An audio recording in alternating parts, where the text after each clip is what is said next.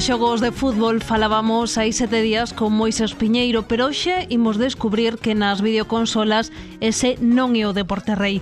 Pero antes diso temos que comentar importantes novidades sobre a actualización da 3DS e sobre o lanzamento da PlayStation Vita.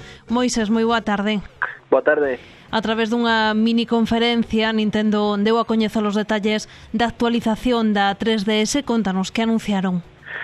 Bueno, para empezar, a actualización vai a ser en, en novembro, uh -huh. e ainda non se dixo que data exacta, así que pode ser entre 1 e o eh, 30 de novembro, así que, vamos, por agora, sábese, ou mm, dixo o señor Iguata, que van a estar disponibles as grabacións en, en 3D, uh -huh. con un máximo de 10 minutos, eh, eso eu vexo ata lógico porque non creo eu que, que teña moita máis capaci demasiada capacidade a, a 3DS e incluso supoño que se quedaría corta en moitos momentos de RAM. Así que é bastante lógica esa, esa limitación.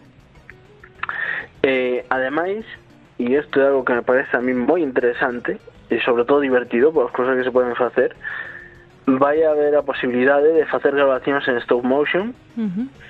de modo que podemos facer eses, eh, tip, eh, eses típicas animacións stop motion con, con plastilina, este tipo de cousas e a 3DS fará automáticamente a, o montaxe eh, por suposto van a ser en, en 3D que é algo que, vamos case insignia da, da 3DS uh -huh.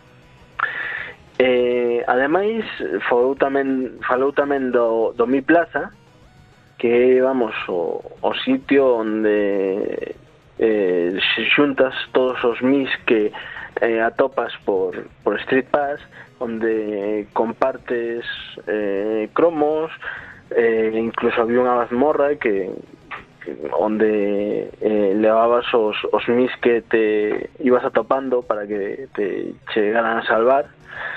Eh, bueno, pois eh, a maioría dos que compramos a tres de saída e hai e moitos que non mercaron de saída tamén eh, xa tiñamos totalmente completos todos os cromos que había a mazmorra pasaba dúas veces uh -huh. que o máximo que podías pasar que che, para que che deran algo algo novo porque che daban uns gorros que podía que podías poñer os, os mis bueno, pois van a ampliar van a facer unha mazmorra nova que vai a ser máis grande e promete ser máis interesante. Eh, e tamén va, vai haber novos cromos. Eh, penso que chega un poquinho tarde esta actualización do, do Mi Plaza pero bueno mm, é algo que lle dá máis vida a 3DS inda que lle falten uns poucos xogos. Uh -huh.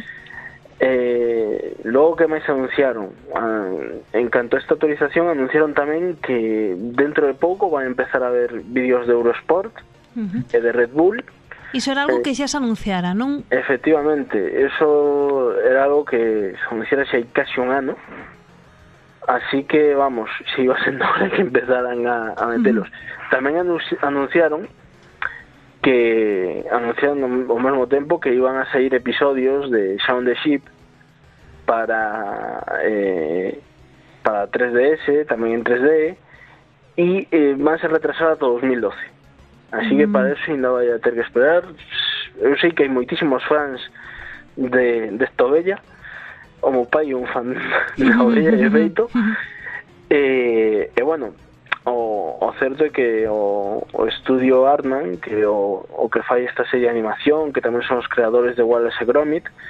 eh, eh, a verdade é que son moi bons e, e vamos eu tamén teño ganas de ver que tal que tal que se ve eso en, en 3DS eh, outras cousas novas que anunciaron é que por fin se van a poder enviar mensaxes de texto entre amigos de, de 3DS eh, en, una especie de, de, papel de carta incluso, hay uh -huh. varios tipos, de hecho enseñaban varios tipos de papeles de carta y además puedes incluir dentro de estos mensajes grabaciones de voz eh, fotos en 3D.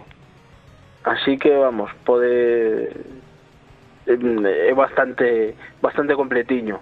Uh -huh. Inda que, como digo, é algo que faltaba e que eu penso que tiña que ter saído coa consola uh -huh. o poder comunicarte cos teus cos teus amigos eh, da lista de amigos de 3DS porque realmente a lista de amigos de 3DS estaba aí pero en realidad non valía para nada absolutamente para nada uh -huh. solo estaba aí é algo bastante curioso.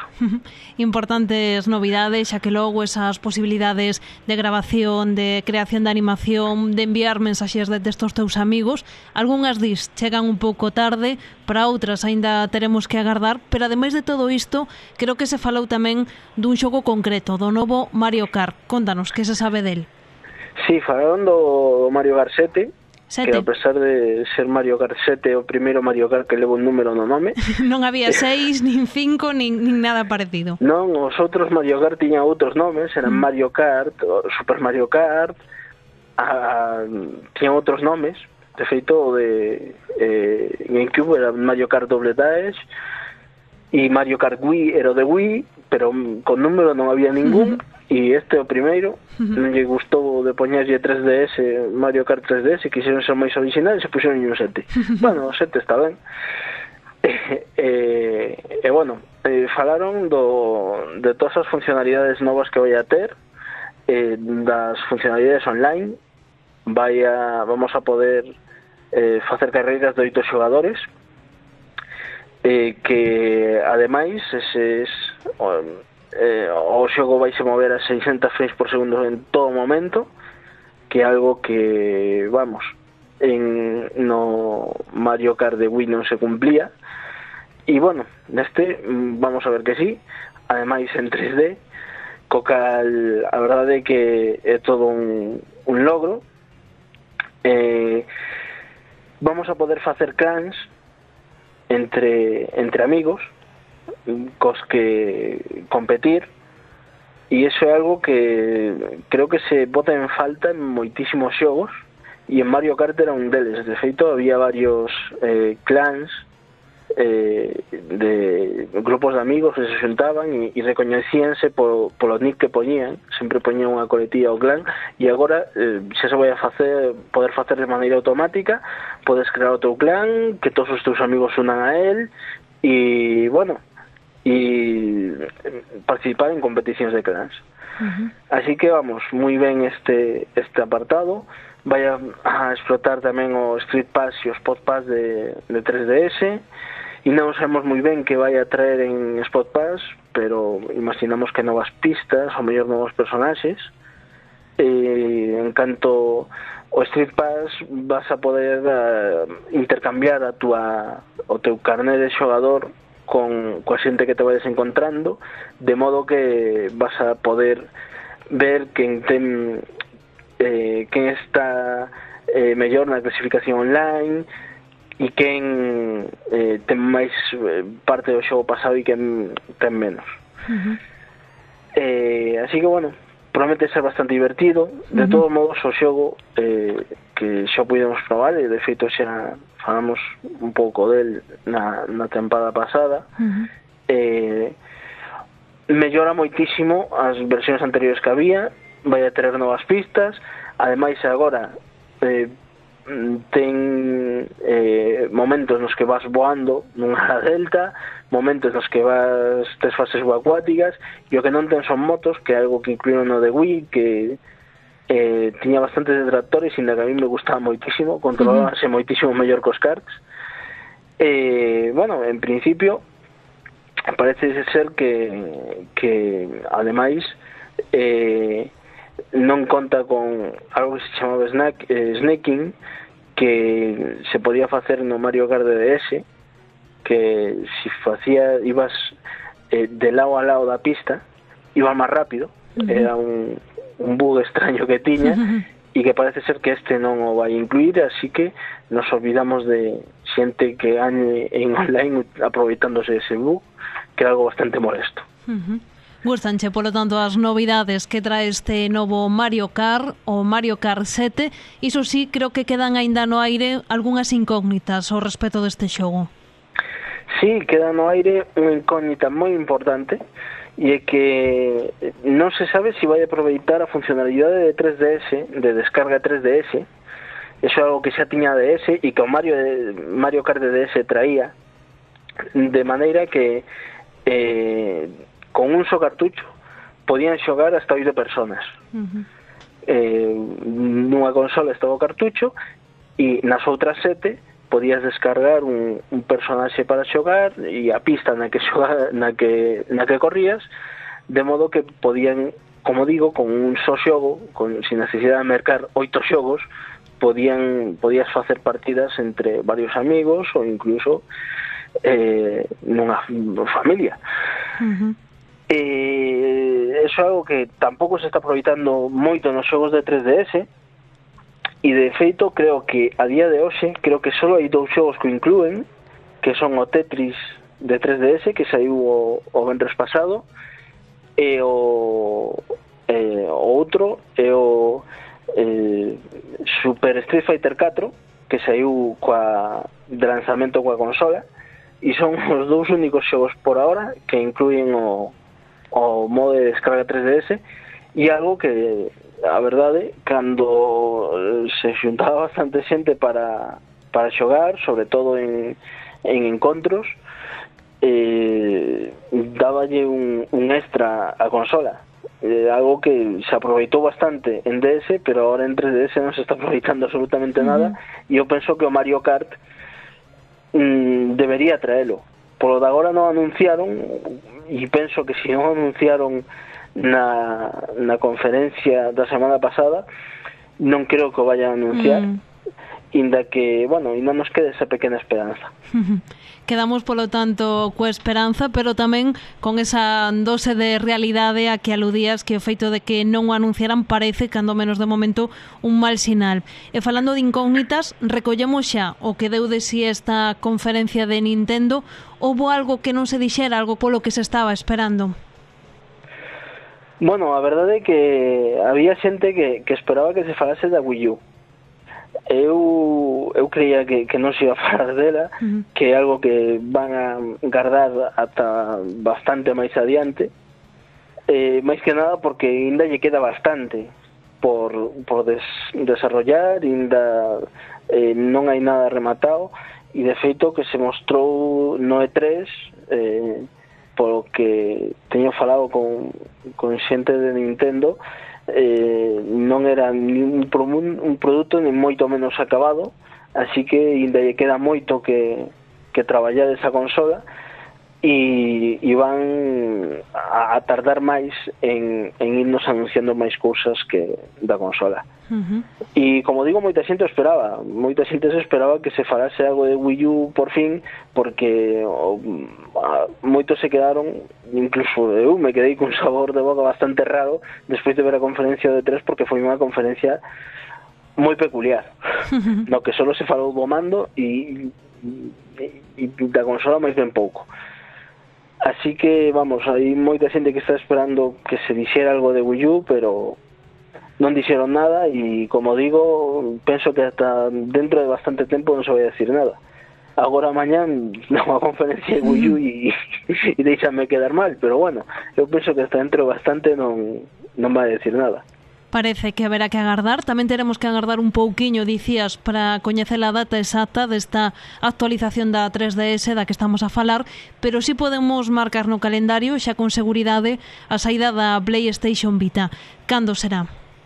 Bueno, pois xa anunciaron por fin e o día 22 de febreiro uh -huh. vai estar disponible en, en Europa eh, a un prezo de 250 euros a versión con wifi eh, a un prezo de 300 euros a versión con wifi e 3G eh, bueno a verdade é que o prezo é moi competitivo é algo que xa se tiña dito e sale moi pouco despois que a que a xaponesa e así que todos os que estén esperando por importala eu penso que é mellor que esperen e se curan en saúde por problemas de garantía hai de feito bastante xente que me ten preguntado que é mellor esperar ou comprar a consola xaponesa de saída eu penso que é mellor esperar Eh, sobre todo porque os señores de Sony, cando compras un produto importado deles, eh, poñense bastante, eh, digamos, tontos coa garantía. Mm. Son algo especiales nese aspecto. así que moito mm, eu penso que mellor se si a queres comprar de saída esperar e comprar aquí que, que importar de Xapón porque cabe recordar que esta consola vai a ser multiresión eh, algo que non pasou coa 3DS e creo ademais que unha, unha das peores características da 3DS é que está bloqueada por rexión. Así que vamos, temos unha eh, consola que, que é multirrexión e que podemos xogar os xogos xaponeses nela e os xogos americanos tamén eh, e eso está moi ben porque hai moitísimos xogos que non, non chegan nunca aquí uh -huh. así que bueno moi boa nova data esa uh -huh. tamén se coñecen xa tres xogos que van a estar de saída cales son?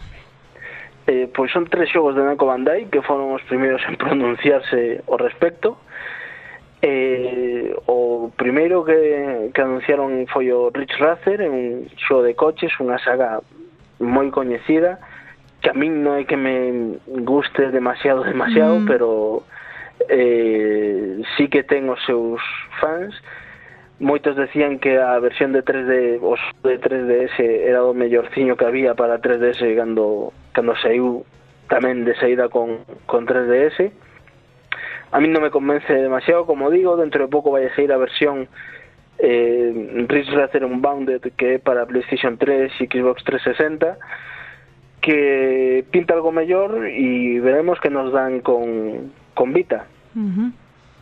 eh, logo ademais anunciaron Shinobi do 2 que é a eh, continuación de feito secuela directa de Shinobi do Way of Ninja e tamén, como digo, de lanzamento coa consola, un xogo de acción de ninjas E, bueno, a verdade é que non se sabe demasiado del, ainda queda bastante por lanzamento e se fará eh, supoño que bastante máis uh -huh. co tempo. E eh, cal é o eh, terceiro? Cal nos queda? Por último, o meu favorito, uh e Touch My Katamari. Uh -huh. Falamos del eh, co seu nome xaponés, Katamari Nobita. E lembro que nos dicías que a ti che gustará moito. Pois sí, a verdade é que é un Catamario, unha saga, saga que me gusta moito, unha saga con moitísimo humor, sobre todo que ten moito, moito, moito humor, cando estás xogando estás terrindo casi o 90% do tempo, excepto cando che poñe moi difícil, que entón xa non te ris tanto, pero bueno, eh, consiste en eh, ir facendo bolas de cousas que se van facendo cada vez máis grandes e empezar recollendo como alfileres e acaba recollendo galaxias eh, cosas dese estilo. E bueno con, hai moitísimas fases ti eres eh, un príncipe e tens que seguir as ordes do teu pai o rei e o que faz é eh, eso, eh, recoller cousas eh, o xogo en sí é moi xaponés a música é moi xaponesa os decorados son moi xaponeses ata que te sales de Xapón e empezas a coller cousas como eh, pirámides, eh, eh, a Torre Eiffel, e incluso Disneyland. Así que vamos, en xeral é bastante xaponés hasta que sales un, a, a bola crece o suficiente como para salir de Xapón. Por tanto, y... contento con que veña de sair deste xogo coa PlayStation Vita, non? Pois moi, moi, moi contento, porque pensaba que iba a tardar bastante en sair, con respecto a, a data xaponesa e ao final vai estar aquí xa de primeiras E ademais é un xogo que non é que teña especial éxito en, en Occidente porque, como digo, moi xaponés. E, e bueno, a verdade é que está moi ben que o, que o traian. Para 3DS hai moitísimos xogos que se quedaron en, en Xapón e por agora Namco Bandai para dita sí que está traendo todo o que ten anunciado en Xapón, ademais. Pois anotamos todo isto e anunciaba antes que ademais de recoller todas estas novas sobre a PlayStation Vita, sobre a 3DS, habíamos tamén retomar o tema dos xogos deportivos. A semana pasada falábamos dos de fútbol, pero hoxe toca facelo doutras disciplinas. Pois sí, de feito, non só de fútbol vivo home, ou eso din por aí, eu creo que non, a mí o fútbol non é que me guste demasiado, así que eu menos. Eh, Dicías bueno, de feito que non só non che entusiasmaba demasiado o fútbol, tampouco facían os xogos de fútbol, dicías que non eran os mellores. Hoxe imos falar de algúns que os superan. Hoxe imos falar do, de, de dous xogos. Un eh, é o que eu, eh, e non só eu, eh, considero que é a, o mellor xogo de deportivo do ano. Uh -huh. e, e ademais penso que con moita diferencia. Outro non é o mellor xogo deportivo e seguramente este cerca de ser o peor. Eh, o feito que son dous deportes que sempre están a sombra do fútbol. Un está máis a sombra todavía. E vamos a falar para empezar do, do rugby. Ese deporte no que xogan 15 cabaleiros contra outros 15 cabaleiros eh, que se distingue do fútbol porque no rugby xogas cun, cun oval en vez de cun balón eh, podelo coller coas mans. O resto bastante é bastante parecido. E, bueno, o certo é que tamén eh, para os que xogamos o rugby algunha vez sempre decimos o mesmo, no rugby xogamos cabaleiros e no fútbol xogan animais. Pero bueno, eso é outra, outro tema. Te aproveitas para facer a túa reivindicación de paso. Sí, hai que facer un pouco de reivindicación destas cousas, estes deportes minoritarios que xogamos uns pouquiños e que sempre está ben facer un poquinho de reivindicación. Ti reivindicas, polo tanto, o rugby como deporte, pero non sei se reivindicas os xogos de rugby, porque dicías que íamos falar dun moi bo, moi bo e dun máis ben moi malo. Caleo de rugby, o bo ou o malo? Pois, por desgraza, inda que me fastidie moito, e de decir que o de rugby é do peorciño que teño xogado. Mm. Ten cousas moi boas, moi moi boas, e cousas malísimas eh, vamos a empezar un pouquiño falando polas boas. O xogo está eh, aligado á Copa do Mundo de Rugby que se está celebrando en Nova Zelandia. Eh, Bueno, podes xogar con todos os equipos que participan na Copa do Mundo podes facer tours de entrenamento, os equipos do norte fan tours polo hemisferio sur, os equipos do sur fan tours polo hemisferio norte, eso é algo moi realista de feito o xogo eh, ten un espírito moi de rugby e en todo momento eh, se pode aprender un pouquiño de historia do rugby así que nese aspecto está moi moi ben e moi coidado logo ademais eh, xogablemente eu penso que o mellor xogo de rugby que xoguei na miña vida uh -huh.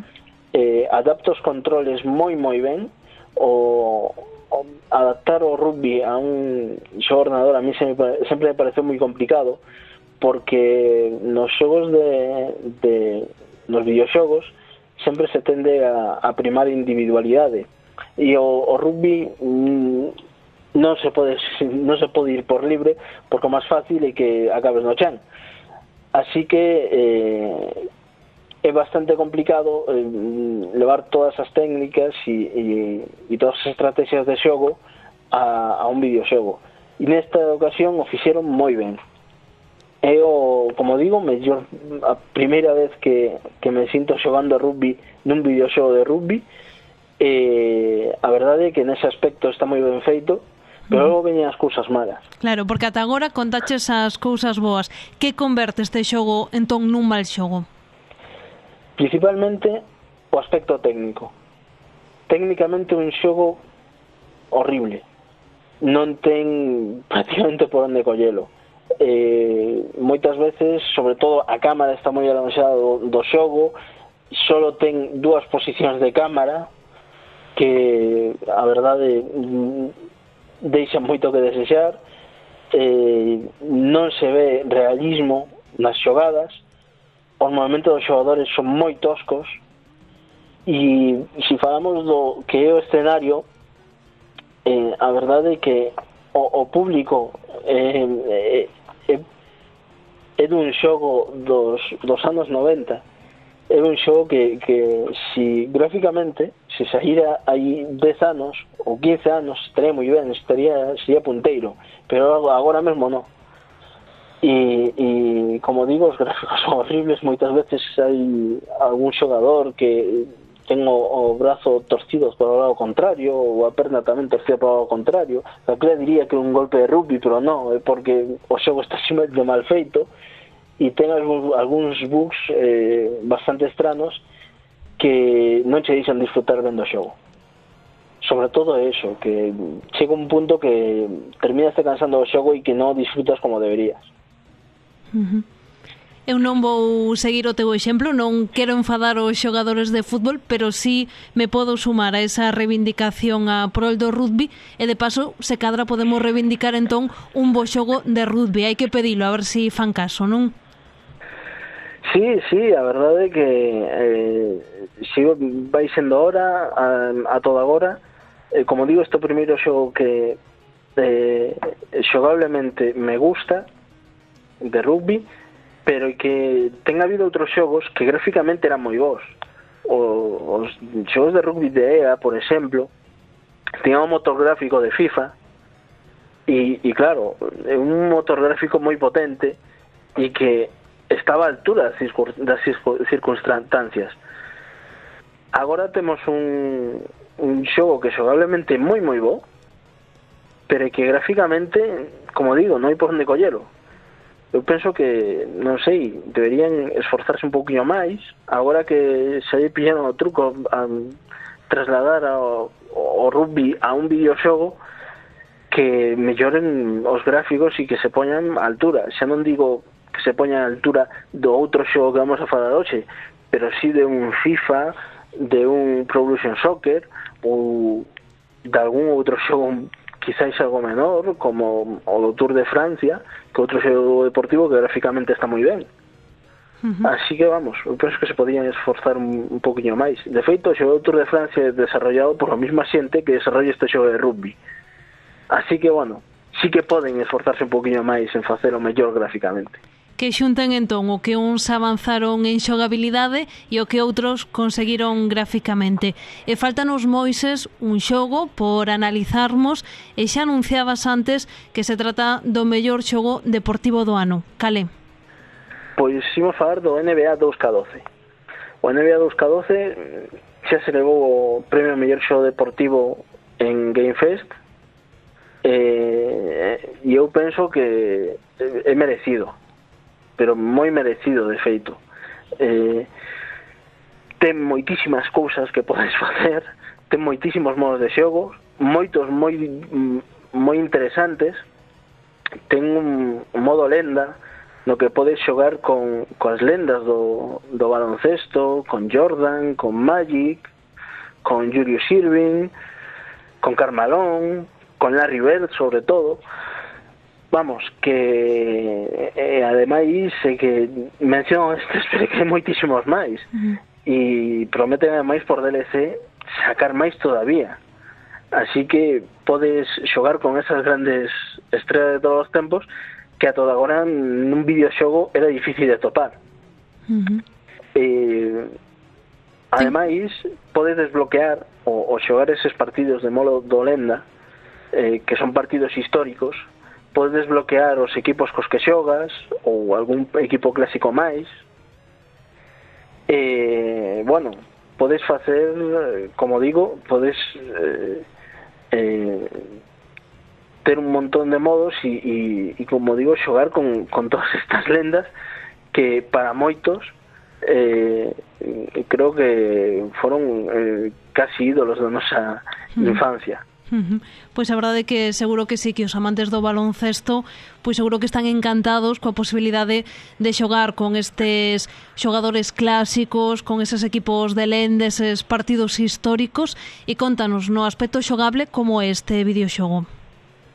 No aspecto xogable eh, eu creo que eh, si antes falábamos que o xogo de rugby eh, poñía todo no mando e, e podías xogar prácticamente como se estiveras xogando rugby de verdade, uh -huh. pero sin correr.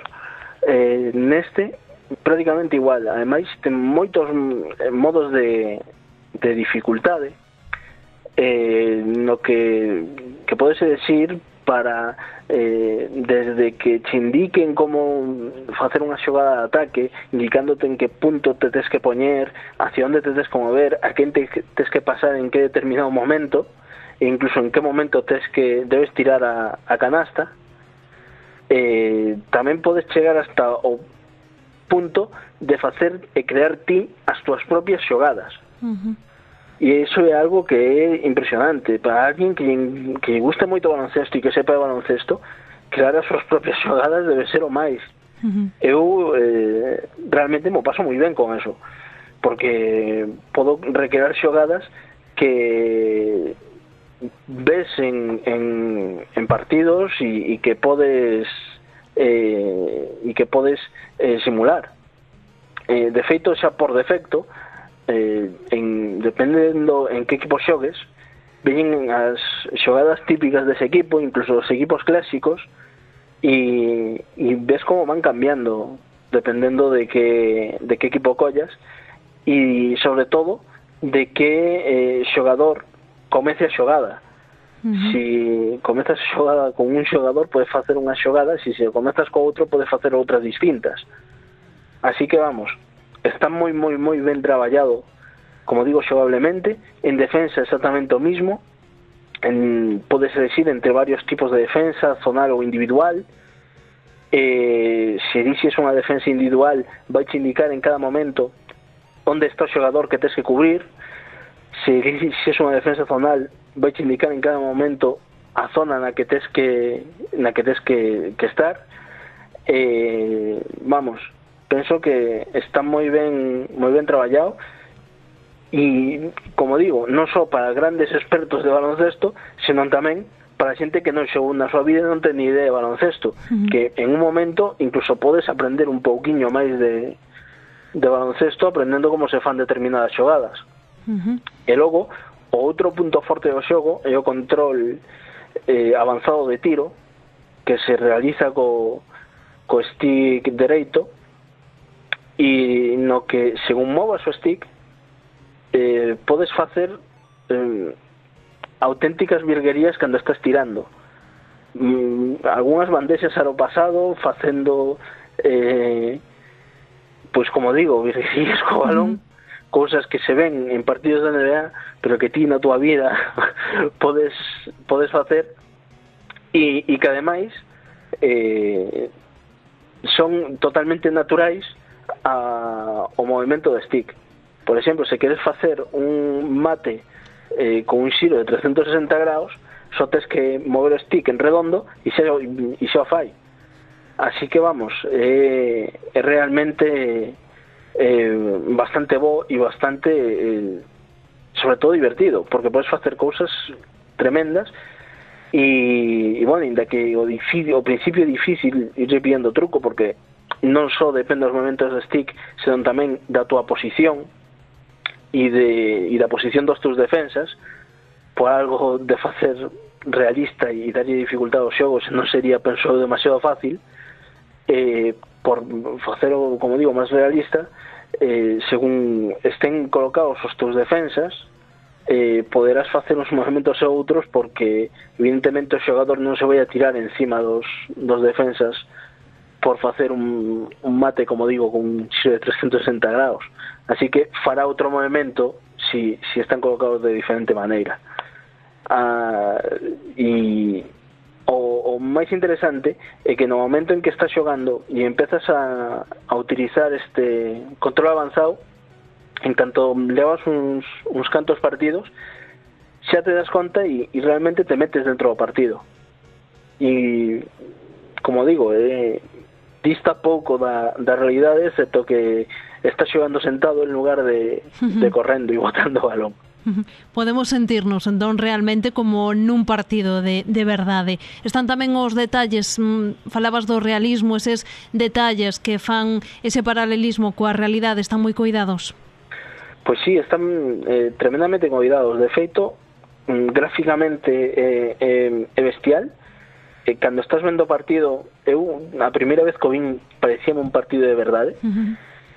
E por todo, por todo, porque xa non só que os o movimento dos xogadores e os as texturas estén moi ben eh, traballadas, senón que ademais eh, as cámaras son posicións de cámaras reais de televisión da, da NBA, as canchas son canchas reais da NBA e incluso a, a afición e a afición real da NBA cos seus berros reais e según con que equipo xogues van a pasar unha cousa ou outra, incluso en determinados eh, derbis ou, ou rivalidades históricas van a, a berrar de maneira distinto. E ademais, e algo que está moi ben, o, o son e a, a banda sonora é a, é a propia que, que eh, oes en cada cancha e que en cada cancha distinta de toda a NBA Así que vamos, está moi, moi, moi traballado e algo que é curioso e que a toda agora poucas veces se facía é que incluso as cheerleaders son cheerleaders reais uh -huh. que dos equipos da NBA. É algo que, vamos, está eh, traballado, como digo, hasta o último detalle. Falábamos antes dos partidos clásicos e, e da televisión. Os partidos clásicos, cando os ves, eh, gráficamente, ten un aspecto de televisión pois se un partido é dos 80 pois televisión dos 80 ademais se eh, xogas un partido mm, por exemplo, calquer partido dos, dos 90 onde a defensa zonal na NBA era ilegal pois non podes facer defensa zonal. Está traballado hasta o último detalle impresionante. Pois quedamos entón con moi bo sabor de boca na sección de hoxe. Recollemos esta recomendación, xa nos dicías, o mellor xogo deportivo do ano e tamén recollemos todas esas outras novidades que nos trouxeches esta tarde. Moisés Piñeiro, moitísimas grazas. Agardámoste o xoves, pero xa por falar de outros temas. Digo xoves.